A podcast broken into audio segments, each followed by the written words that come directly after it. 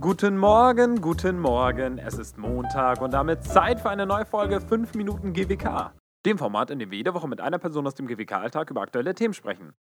Heute erklärt uns der Zukunftsforscher Wenzel Mehnert mehr über Gentech-Bastelkästen für zu Hause und warum Jurassic Park bald Realität werden könnte.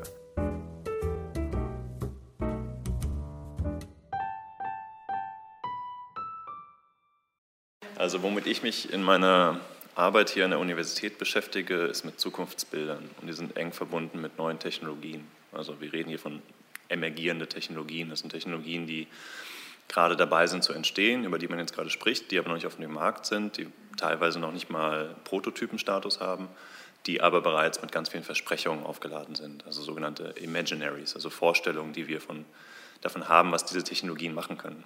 Synthetische Biologie ist eine von diesen Technologien.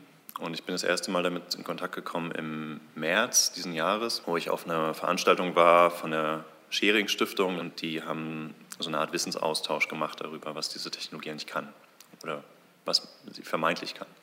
Also das Feld synthetische Biologie ist erstmal sehr, sehr weit. Und das fängt an bei Genedits von Kindern zum Beispiel, geht hin bis zu ähm, der Kreation von ausgestorbenen Lebensformen, so ein bisschen wie Jurassic Park vielleicht, bis hin zu künstlichem Fleisch, also In-vitro-Fleisch und streift damit natürlich ganz andere Diskurse.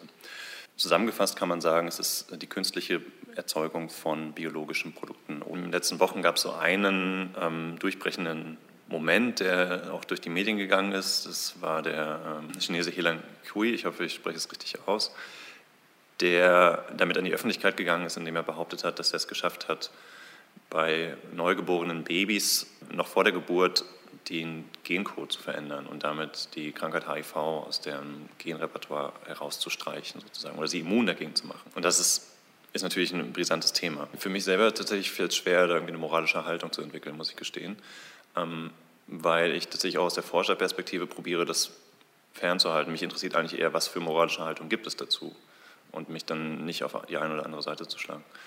Ähm, und natürlich gibt es da genau diese Position, dass man eben sagt, naja, man spielt hier Gott, man ähm, schafft irgendwie neue Kreationen, man schafft neue Menschen, die so designt sind nach dem eigenen Abbild oder nach, dem eigenen, nach der eigenen Vorstellung. Man weiß nicht, was das für Folgen hat, man weiß nicht, was das für soziale Folgen hat, man weiß aber auch nicht, was das in zweiter, dritter Generation zum Beispiel für Folgen hat, wenn der Gencode sich weiter, also der veränderte Gencode sich weiter transportiert. Natürlich auch die ethische Frage, die damit einhergeht. Sind wir eigentlich berechtigt dazu, menschliches Leben zu verändern. Und das ist aber eine ethische Position, die wir heute einnehmen, aus unserer heutigen Perspektive. Und gleichzeitig schreiben wir damit aber auch den nächsten Generationen vor, was für eine ethische Haltung sie zu dem Thema haben sollen. Und Ethik ist was, was total in Veränderung ist, ständig mit Generation zu Generation. Und das finde ich spannend. Also wie Ethik sich da verändern kann, wie eine Haltung sich verändern kann und wie dieser Prozess aber auch stattfindet. Also wie der Diskurs gestrickt sein wird und muss, damit wir äh, die ethische Haltung, die wir normativ am besten finden oder die wir befürworten, dass die tatsächlich auch durchgesetzt wird.